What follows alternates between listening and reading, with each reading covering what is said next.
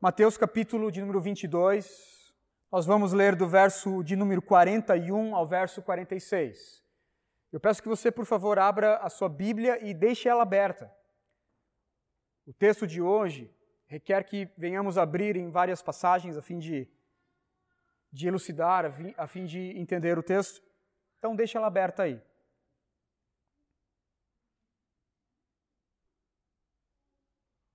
Diz assim a palavra do Senhor. Eu vou ler na minha versão, a NVI. Estando os fariseus reunidos, Jesus lhes perguntou: O que vocês pensam a respeito do Cristo? De quem ele é filho? É filho de Davi, responderam eles. E ele lhes disse: Então, como é que Davi, falando pelo Espírito, o chama Senhor? Pois ele afirma: O Senhor disse ao meu Senhor: Senta-te à minha direita, até que eu ponha os teus inimigos debaixo dos teus pés. Se, pois, Davi o chama Senhor, como pode ser ele o seu filho? Ninguém conseguia responder-lhe uma palavra. E daquele dia em diante, ninguém jamais se atreveu a lhe fazer perguntas. Vamos ao Senhor em oração. Pai, uma vez mais eu rogo ao Senhor, eu oro por graça e por misericórdia, Senhor, nesse momento e peço o teu auxílio. Deus, nós estamos diante da tua palavra aberta, Senhor. E toda reverência agora ela é necessária. Ajuda-nos, a Deus, a temer o teu nome. Ajuda-nos, a Deus, a temer a tua palavra. Venha falar aos nossos corações por meio da tua verdade, por meio dos teus princípios, dos teus juízos, dos teus mandamentos, Senhor. Ajuda-me, Senhor, como pregador essa noite a expor a tua verdade. Não permita que eu venha passar alguma impressão errada acerca do Senhor, mas que eu venha tão somente pregar o teu evangelho. Faz isso para a glória do teu nome e para a nossa alegria. É assim que nós oramos em Cristo Jesus. Amém. Amém. Estamos entrando, irmãos, na controvérsia final da semana da paixão. Como nós vimos, os opositores de Jesus o questionaram sobre a sua autoridade, capítulo 21 de Mateus, a partir do verso 23. Jesus foi colocado à prova com relação ao imposto romano, capítulo 22, verso de número 15. Jesus foi questionado acerca da ressurreição dos mortos e das implicações no estado eterno, capítulo 22, a partir do verso 23. E acerca do maior mandamento da lei, o sermão que nós vimos na mensagem passada, capítulo 22, a partir do verso de número 34. Agora, irmãos, Jesus não responde mais perguntas. Mas ele mesmo as faz para os fariseus. Ele vira a mesa. Ele parte agora para a ofensiva. Chegou o momento de Jesus agora contra-atacar neste campo das argumentações. Obviamente, irmãos, que a intenção de Jesus aqui não é ganhar um debate mas extrair deles o que a própria Escritura ensina sobre o Messias, ajudando assim o povo a reconhecer quem ele realmente é. E aí, irmãos, nós precisamos é, conectar essa perícope aqui, do verso 41 em diante, com a perícope anterior, onde o maior mandamento é amar o Senhor, o segundo é amar o próximo. Jesus deseja que os fariseus venham reconhecê-lo como Senhor que as pessoas ao redor venham ouvir essas verdades e venham cumprir assim então o grande mandamento. E ele aproveita o ajuntamento dos fariseus para lhes fazer, irmãos, a pergunta mais importante de todas. Jesus pergunta a eles, os questiona, com a pergunta mais importante de todas: Que se eles então soubessem a resposta, ou tivessem então dispostos a aprendê-la, a abraçá-la como verdade, poderiam então ter sido salvos por Deus. De fato, irmãos, a pergunta que Jesus faz a esses homens é a maior e mais importante de todas. O que vocês pensam acerca do Cristo? O que vocês pensam acerca do Cristo? Muitas são as opiniões acerca de Cristo, irmãos. Essa é uma pergunta crucial. Quem é o Cristo? Alguns fariseus já disseram lá no capítulo 12 de Mateus: Cristo vem da parte de Beuzebu.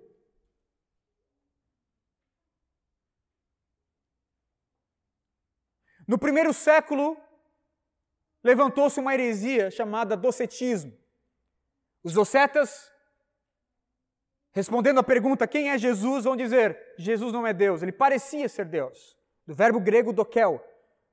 Ele não era Deus, ele parecia ser Deus.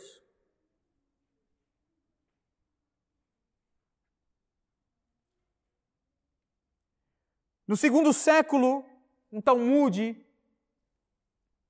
dizia que Jesus era um mágico, um curandeiro que levou a Israel, o povo, a se, se extraviar, se desviar da lei do Senhor.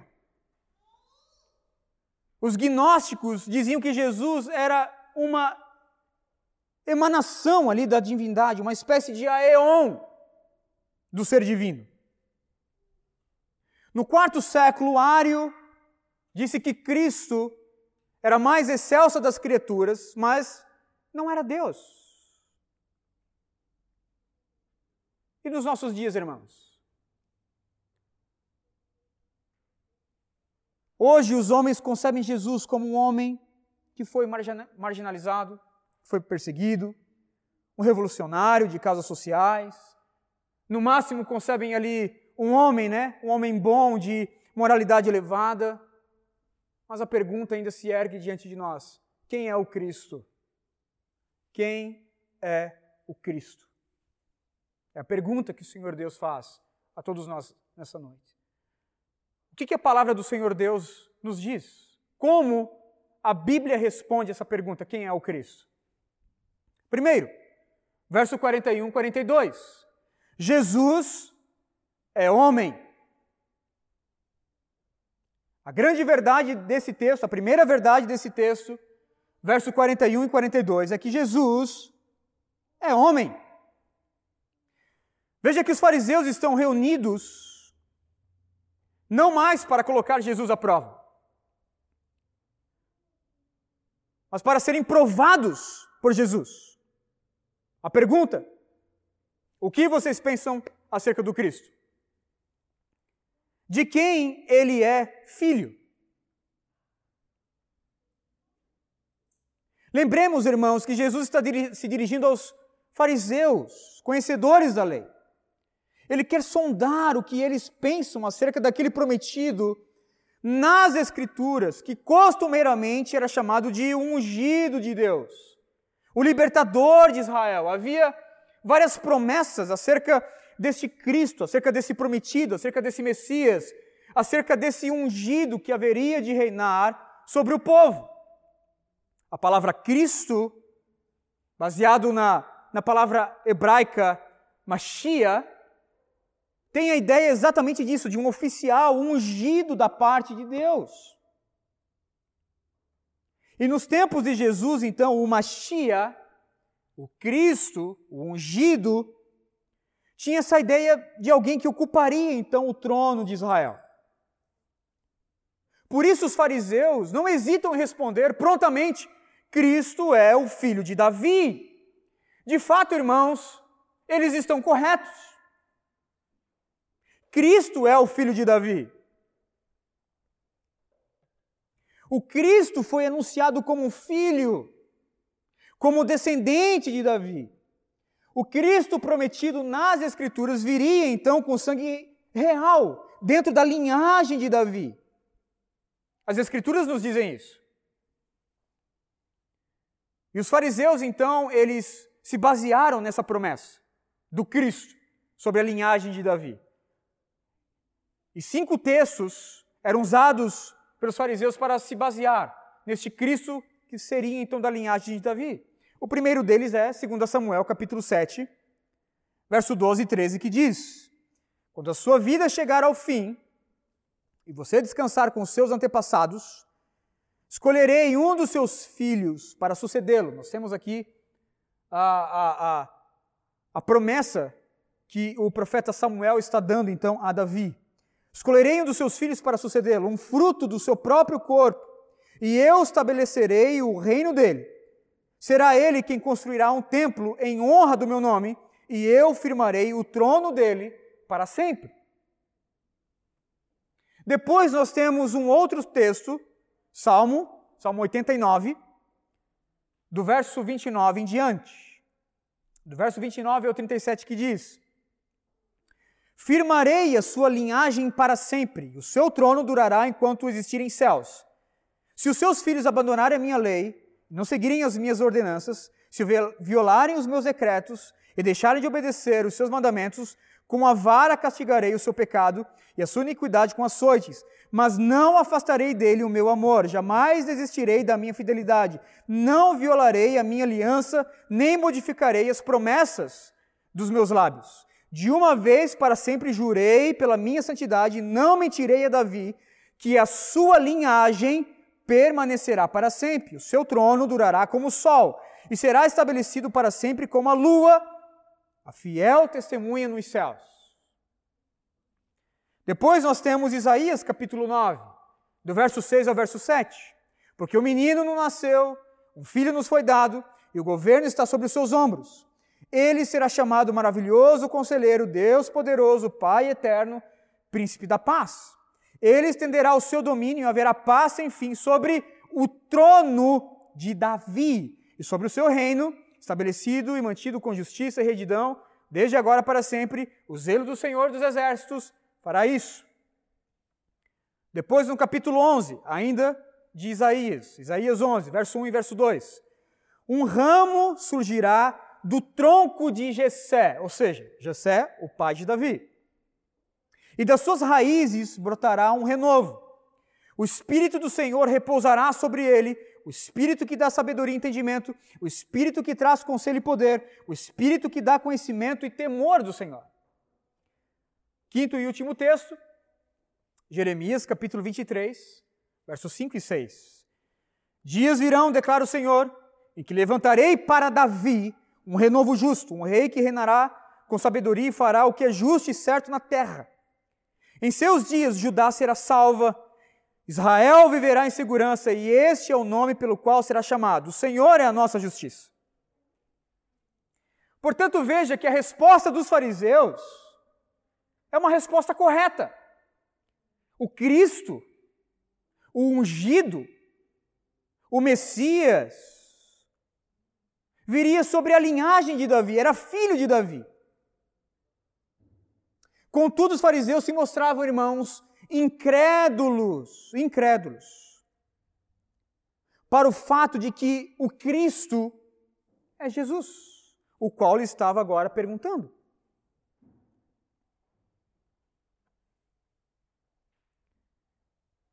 Eles criam no Cristo, mas não criam que Jesus era o Cristo. Inclusive, eles se queixavam, eles não gostavam, por exemplo, quando Jesus deixava então as pessoas o clamarem sobre o que ele era o Cristo. Ele nunca hesitou. Jesus nunca hesitou que a multidão então o aclamasse como filho de Davi, como Cristo. Por exemplo, em Mateus capítulo 9, verso 27, Jesus é chamado de filho de Davi por dois cegos. No capítulo 12, verso 23, toda a multidão perguntava: Não é este o Cristo, o filho de Davi? Em Mateus 15, 22, uma mulher cananeia, irmãos, uma pagã, clamou a Jesus dizendo: Senhor, filho de Davi, tenha misericórdia de mim. Em Mateus capítulo 20, verso 30, dois cegos, na estrada de Jericó, clamaram: Filho de Davi, tenha misericórdia de nós. Mateus capítulo 21, verso 9. Na entrada triunfal, a grande multidão está clamando: Hosana nas alturas! Hosana, bendito é aquele que vem! Hosana ao filho de Davi. Até as crianças, irmãos, no capítulo 21, verso 15, as crianças estão no templo clamando, dizendo: Cristo é o filho de Davi. Jesus de Nazaré é o Cristo, o filho de Davi. Portanto, a primeira verdade do texto é que Jesus é da linhagem de Davi, ou seja, Jesus é homem. Jesus é homem. O mundo, o mundo tem dificuldade de abraçar Cristo, conceber Cristo como Deus. A igreja, por vezes, tem dificuldade em conceber Cristo como homem. Jesus era homem, irmãos. E é homem, ele foi assunto aos céus como homem. Homem. De carne e osso. Eis o mistério da encarnação. Deus se fez homem. Vestiu roupa humana, vestiu pele humana. Jesus é homem. Porém, a segunda verdade, irmãos, é que Jesus é Deus. Jesus é Deus. Jesus é homem, verso 41 e 42, e Jesus é Deus, verso 43 ao verso 46. A partir do verso 43, nós temos então uma terceira pergunta de Jesus, agora um pouco mais direta, que começaria então a encurralar os fariseus na parede. Jesus pergunta: Ok, então como é que Davi, falando pelo Espírito, chama Senhor? Pois ele afirma: O Senhor disse ao meu Senhor: Senta-te à minha direita, até que eu ponha os teus inimigos debaixo dos teus pés.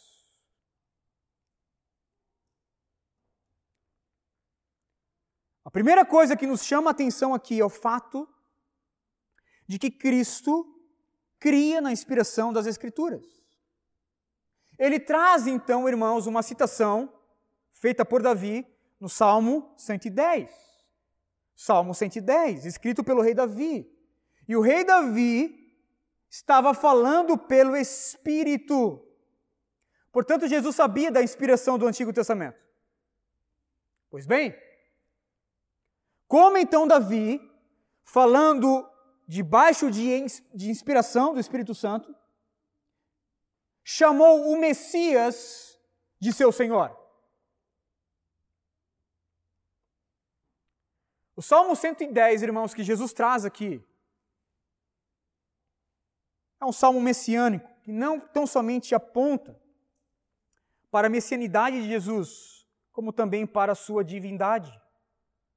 O Salmo 110, verso 1, literalmente diz: O Senhor disse ao meu Senhor: Senta-te à minha direita até que eu faça dos teus inimigos um estrado para os teus pés. Comentaristas vão dizer que esse salmo não pode estar falando do próprio Davi. Este salmo está apontando para o Messias, para o Cristo. Possivelmente esse salmo ele foi escrito ali, a, a, o pano de fundo aqui é um cântico, talvez de coração, de Davi quando ele conquistou ali Jerusalém. Porém, o que mais nos chama a atenção, irmãos, é a verdade da subordinação de um Senhor para com outro Senhor. Numa tradução um pouco mais precisa do hebraico, o salmo diz: Disse Yahvé ao meu Adonai. Disse Yahvé a meu Adonai. Dois títulos da pessoa de Deus, da divindade. Disse Yahvé ao meu Adonai.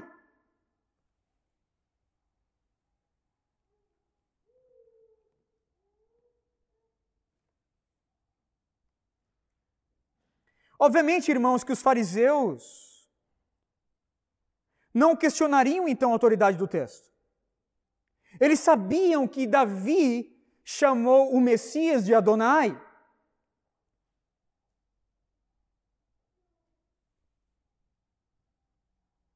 Portanto, perceba que essa última pergunta, Jesus colocou os fariseus então num grande dilema. Pois se eles dissessem então que o Messias é tão somente filho de Davi, eles deveriam então explicar como é que Davi chamou o seu descendente de Senhor. Por outro lado, se negassem essa verdade, limitariam então a autoridade do texto, que o próprio texto diz que foi inspirado pelo Espírito Santo. Então o, dilema se ergue diante deles, irmãos. Por que, que o Messias, então, é conhecido como filho de Davi quando o próprio Davi o chama de Senhor?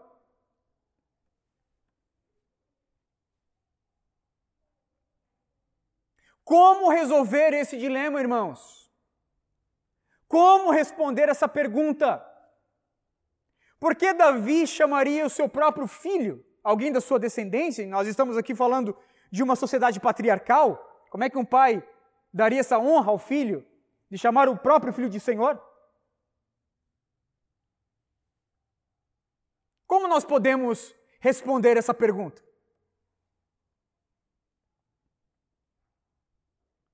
Obviamente, irmãos, que os fariseus não têm uma resposta apropriada.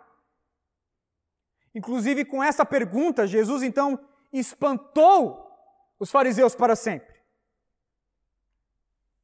Vai dizer o texto que ninguém conseguia mais responder-lhe uma palavra, e daquele dia em diante, ninguém mais se atreveu a lhe fazer perguntas. Chega de perguntas.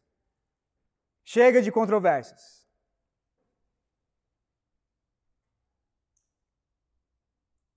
Todavia, irmãos, ainda que os fariseus não deram uma resposta apropriada para essa pergunta, nós podemos dar. Como é que o Adonai pode ser descendente de Davi? A resposta para essa pergunta, irmãos, ela só pode ser dada olhando para a dupla natureza de Cristo Jesus. Jesus é Deus homem. Jesus é homem, é filho de Davi, vem da raiz de Jessé, nasceu do ventre de Maria. Porém, Jesus também é Deus, o Adonai, o Senhor soberano de Davi. Ele é o Deus encarnado. Jesus é o Deus homem. Ele é o Cristo. Somente então olhando para a vida de Jesus, irmãos, é que nós podemos compreender que o Messias é filho de Davi, tal como os, os fariseus aqui, irmãos, não responderam. Se limitaram dizendo ele é o, o Cristo, o, ele é filho de Davi. Ok, eles estão corretos na, na resposta, mas limitados. Jesus é o Cristo, mas ele é muito mais do que isso. Ele é mais do que o Cristo, ele é mais do que o ungido, ele é mais do que o, o prometido né, da linhagem de Davi. Ele é a raiz de Davi e o rebento de Davi. Apocalipse capítulo 22, verso 16. Ele é a raiz e o rebento, ou seja, ele é a raiz e o broto de Davi.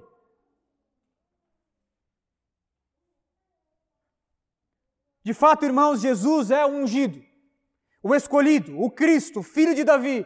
Contudo, ao mesmo tempo, na mesma pessoa, Jesus também é Deus ao mesmo tempo, no mesmo ser, ele é Deus e homem.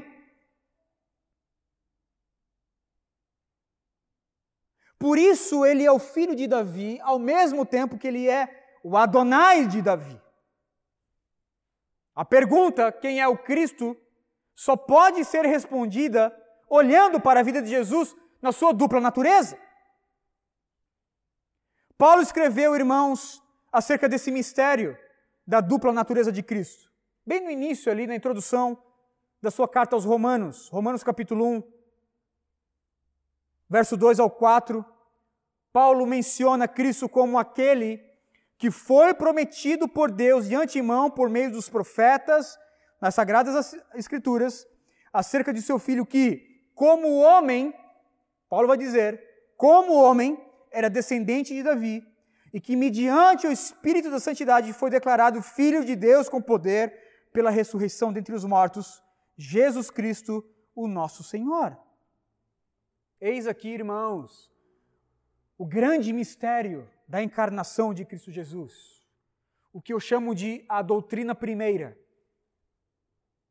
É a doutrina que, como um castelo de cartas, ela está na base. Você tira essa carta, todo o castelo de cartas cai. Larry King, o famoso entrevistador norte-americano, certa vez ele disse, né, respondendo a pergunta, perguntaram para ele: tem alguém na, na, história, né? Um personagem da história que você queria entrevistar? Larry King disse: Sim, eu gostaria de entrevistar Jesus Cristo.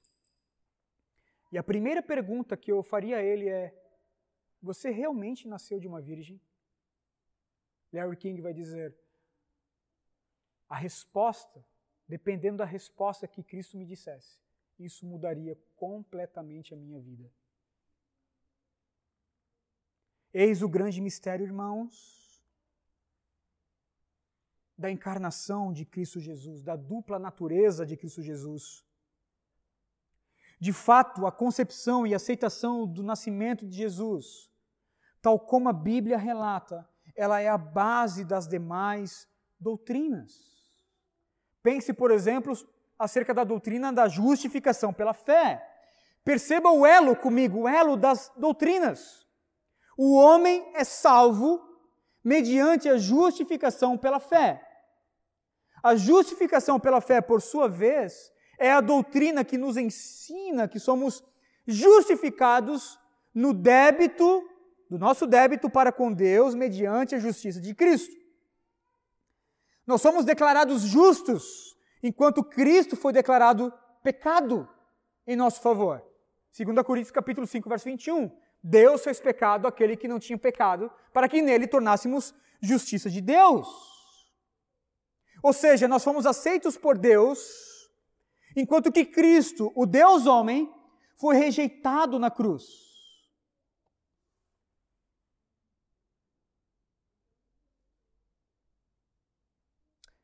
Se Cristo não fosse filho de Davi, irmãos, se Cristo não fosse homem, Jesus não seria o substituto perfeito, o nosso representante perfeito. Se ele não fosse Deus, a oferta não seria perfeita. Então veja a necessidade da dupla natureza da pessoa de Cristo Jesus. Em sua obra intitulada Porque Deus se tornou homem, Anselmo da Cantuária sintetizou a importância das duas naturezas de Cristo Jesus para a obra expiatória. Anselmo de Cantuário vai dizer: é necessário que a mesma e a própria pessoa que há de realizar essa satisfação pelos pecados da humanidade seja perfeito Deus e perfeito homem, uma vez que ele não pode fazê-lo a menos que seja de fato Deus, e ele não convém fazê-lo a menos que de fato seja homem. Não há substituição, não há sacrifício, não há expiação de pecados alheio a Cristo Jesus dentro dessas duas naturezas que compõem o mesmo ser. Jesus é Deus, irmãos. Jesus é homem e Jesus é Deus. Por exemplo, Jesus compartilha com Deus Pai todos os atributos da onipotência. Ele é o Criador, ele é o controlador dos céus. Ele é o controlador soberano sobre a terra, sobre as criaturas. Ele é o provedor do alimento, Ele é o que cura os doentes, é Ele que ressuscita os mortos, é Ele que perdoa pecados, é Ele que doa a vida, é Ele que é o juiz de todos os homens e de todos os anjos. Por quê? Ele é onipotente. Ele compartilha com Deus Pai esse atributo da onipotência. Jesus compartilha com Deus Pai também o atributo da onipresença. Por exemplo, Jesus nos diz em Mateus capítulo 18, verso 20: onde tiver dois ou três reunidos, eu vou estar ali. O que, é isso? Onipresença de Cristo Jesus. Ele está em todos os lugares ao mesmo tempo. Jesus compartilha com Deus também todos os atributos da onisciência, irmãos. Ele sabia muito bem o que se passava no coração dos discípulos. Sem que eles mesmos, então, trouxessem a palavra à boca, sem que a palavra lhes, chegasse à boca, Jesus já conhecia. João capítulo 2, verso 25. Ele conhece todas as coisas. Ele não precisava que ninguém lhe desse testemunho acerca do homem, pois ele bem sabia o que havia no homem. João capítulo 2, verso 25. Ele sabe, ele sonda, ele conhece. De fato, irmãos, e de verdade, tal como a Escritura nos diz, Jesus é Deus encarnado. O Deus que vestiu pele humana, que andou entre os homens, que foi como um de nós. E eu reconheço, irmãos, que essa doutrina, ela não é fácil de conceber. Todavia, nós precisamos aceitá-la como verdade, porque a Bíblia nos diz. Ela é verdadeira, ela é bíblica.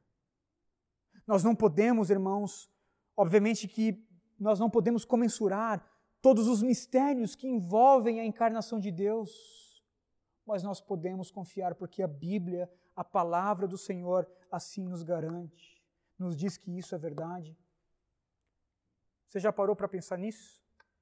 Que o nosso Deus, Criador de todas as coisas, cuja, pessoa é infinita em todos os atributos, rebaixou-se e encarnou-se entre os homens? Uma das mais belas canções do Stênio Marcius é a canção Alguém Como Eu. Escute durante a semana alguém como eu, Stênio Marcius. E o poeta, Stênio Marcius é um poeta, ele escreve, ele canta como se ele tivesse na pessoa de alguém ali dos tempos de Jesus, recebendo Jesus, né, para dormir na sua casa. Jesus estava peregrinando de uma cidade para outra e por vezes ele dormia na casa das pessoas. E a canção, ela é cantada como se o dono da casa tivesse então recebendo Jesus para pousar, para dormir naquela noite. E a canção diz: Entra, mestre, descansa um pouco. Estás cansado, estás sedento e rouco. Dorme, mestre, a casa é tua. Já fechei porta e janela para a rua. E aí ele diz, né? Deixou-me falando só Dormiu tão pesado, fazia dó. Como será mestre este sonho teu? Veja, como será mestre esse sonho teu? Tu sonhas como homem ou tu sonhas como Deus? Tu sonhas com a glória que tu tinhas com o Pai na luz ou tu sonhas com a cruz? Ah, irmãos, que mistério é esse? Como nós podemos entender isso, irmãos? Como nós podemos aceitar isso, irmãos? Os pais da igreja falavam sobre a união hipostática de Cristo Jesus, as duas naturezas de Cristo Jesus. De, de que modo? Os pais da igreja disseram: permanecendo o que eras, tornou-se o que não eras permanecendo o que eras, Deus, tornou-se o que não eras, homem. É o que Paulo vai nos dizer em Filipenses capítulo 2, a partir do verso 6, que Jesus, embora sendo Deus, não considerou que o ser igual a Deus era algo que devia pegar-se, mas esvaziou-se a si mesmo, sendo encontrado em forma humana, humilhou-se a si mesmo e foi obediente até a morte e morte de cruz. Veja que Paulo vai dizer que Jesus, embora sendo Deus, não considerou que o ser igual a Deus era algo que ele deveria apegar-se. Por isso, Davi, irmãos, inspirado pelo Espírito, pode dizer: O Senhor disse ao meu Senhor: Senta-te à minha direita. A única forma de compreender isso é abraçando a verdade que Jesus é o Cristo, que Jesus é homem e Deus. Ele é o Deus homem, o Deus encarnado. Algumas aplicações para nós.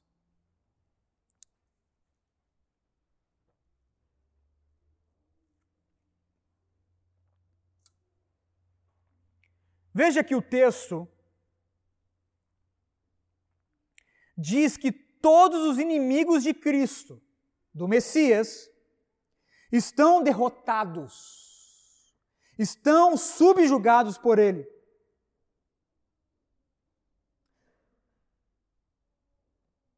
Por Cristo, então, ter encarnado, irmãos, e feito toda a sua santa obra de maneira perfeita, Deus Pai o exaltou e o fez assentar dignamente à sua direita, colocando todos os seus inimigos debaixo dos seus pés, debaixo das solas de Cristo.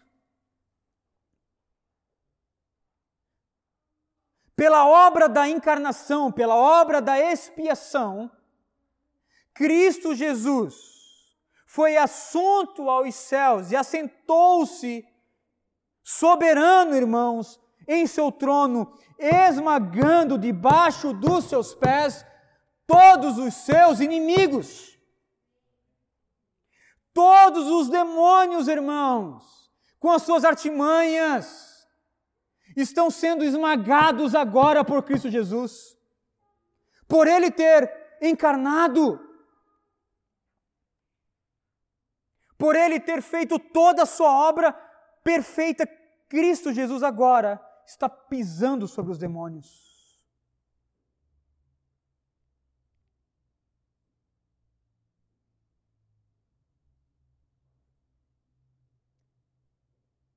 De fato, Satanás e os seus demônios têm certa legalidade nesse mundo. Eles estão mentindo aí. Mas eles não têm autoridade sobre esse mundo. Jesus disse: Me foi dado toda autoridade nos céus e na terra. Mateus capítulo 28. Cristo Jesus tem autoridade.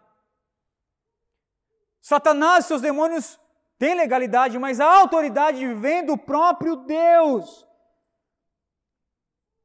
Porque ele dignamente, irmãos, encarnou-se, construiu em si mesmo toda a sua obra perfeita, de uma forma digna, obedeceu toda a lei, foi morto, morreu numa cruz, foi sepultado, ressuscitou, foi assunto aos céus e soberanamente está governando sobre todas as coisas. Nada foge do seu controle, nem mesmo os seus inimigos. Todos os demônios sabem que o lugar deles por toda a eternidade é estar debaixo das solas pesadas do Cristo Jesus. Como ele fez isso? Por meio da sua encarnação, por meio da sua obra, da sua pessoa e da sua obra. Os inimigos de Cristo Jesus estão todos eles derrotados. Jesus humilhou os seus inimigos na cruz do Calvário. Colossenses capítulo 2, verso 3, verso 13 ao 15 vai dizer que Paulo vai dizer que quando vocês estavam mortos em pecados, na incircuncisão da sua carne, Deus os vivificou em Cristo Jesus. Ele nos perdoou todas as transgressões e cancelou a escrita de dívida que consistia em ordenanças e que nos era contrária. Ele a removeu, pregando na cruz e tendo despojado os poderes e as autoridades, fez deles um espetáculo público, triunfando sobre eles na cruz do Calvário. A cruz do Calvário, esse grande mistério, é um mistério, irmãos. Como é que Deus morre? Não sei. A Bíblia diz que morreu. O nosso Deus eterno, imutável, infinito, em Cristo Jesus morreu. O Deus homem morreu.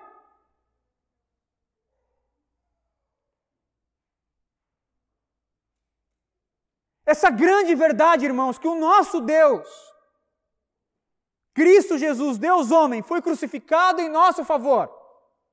Não foi tão somente, irmãos, um, um espetáculo vergonhoso, bizarro, rude, mas foi um despojar das autoridades.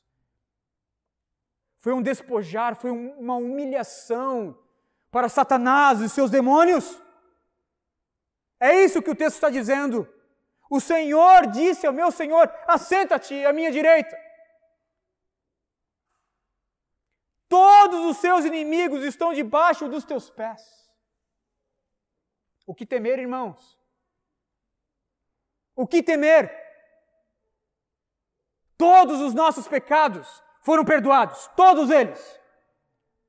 Pecados do passado, pecados do presente, pecados ainda que nós vamos cometer Todos eles foram perdoados de uma vez por todas na pessoa e na obra de Cristo Jesus, o Deus homem. O que temer? Satanás e os seus demônios foram despojados. Eles não têm poder sobre nós. O Cristo homem haverá de nos proteger até o fim, irmãos. Se o Senhor, por um minuto sequer, deixasse qualquer um de nós aqui solto, alheio a sua proteção, alheio à obra da expiação da cruz do Calvário, você seria então devorado pelos demônios. Essa pessoa seria devorada viva pelos demônios. Por que isso não acontece? Porque Cristo Jesus não deixa. Despojou. Satanás e seus demônios estão debaixo dos pés pesados do soberano Deus.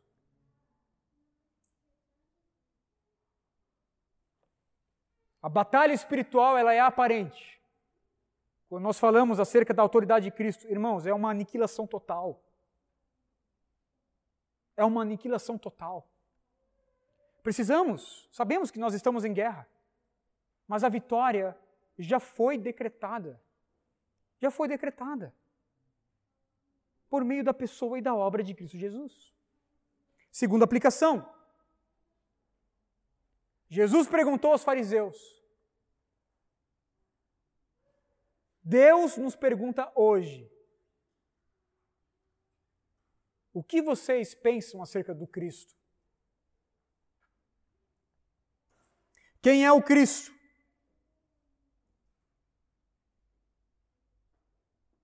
O que o Cristo é para você? No mercado da fé, irmãos, vários Cristos nos são oferecidos hoje. Basta um tour pelas igrejas da nossa cidade para ver alguns cristos aí sendo oferecidos ao gosto da clientela.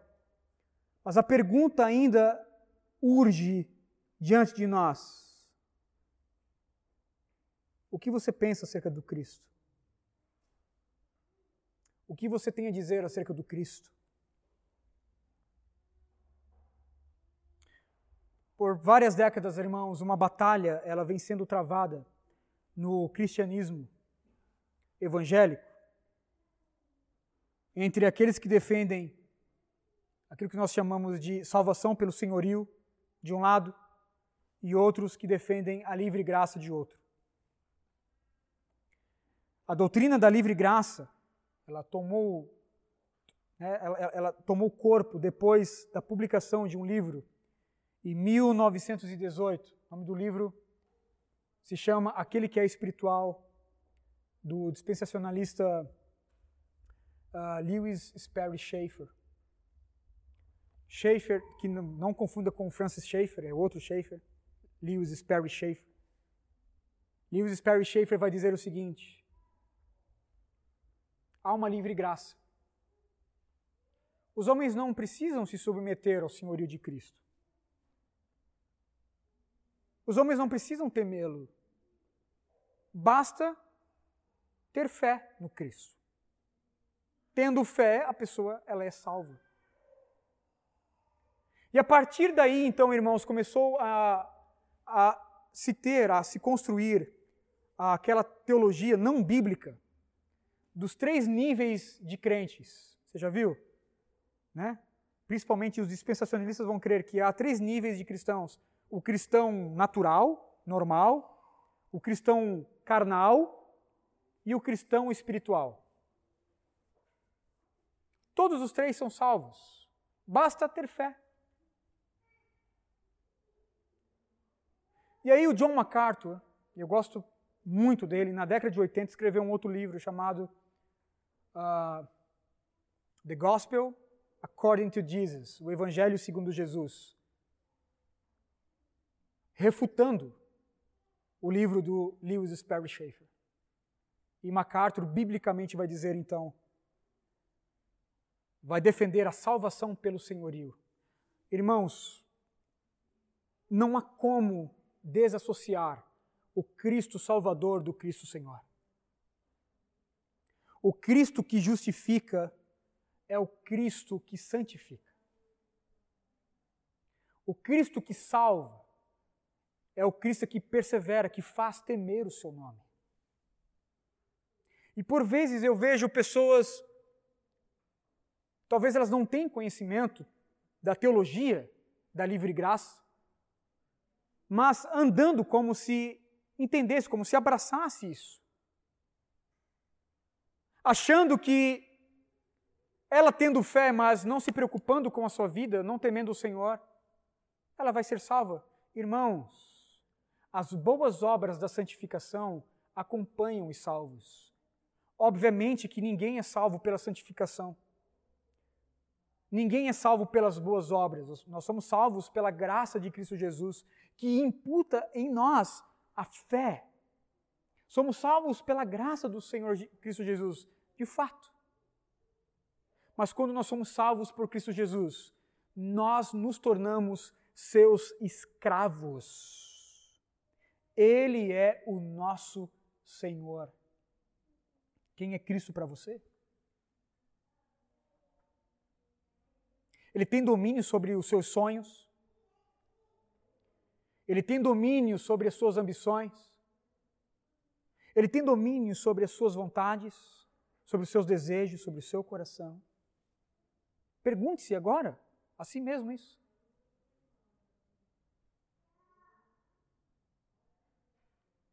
Quem é Cristo para você? O Senhor Jesus nos pergunta hoje. O título da mensagem é a pergunta mais importante de todas: Quem é Cristo para nós, irmãos? Quem é Cristo para nós?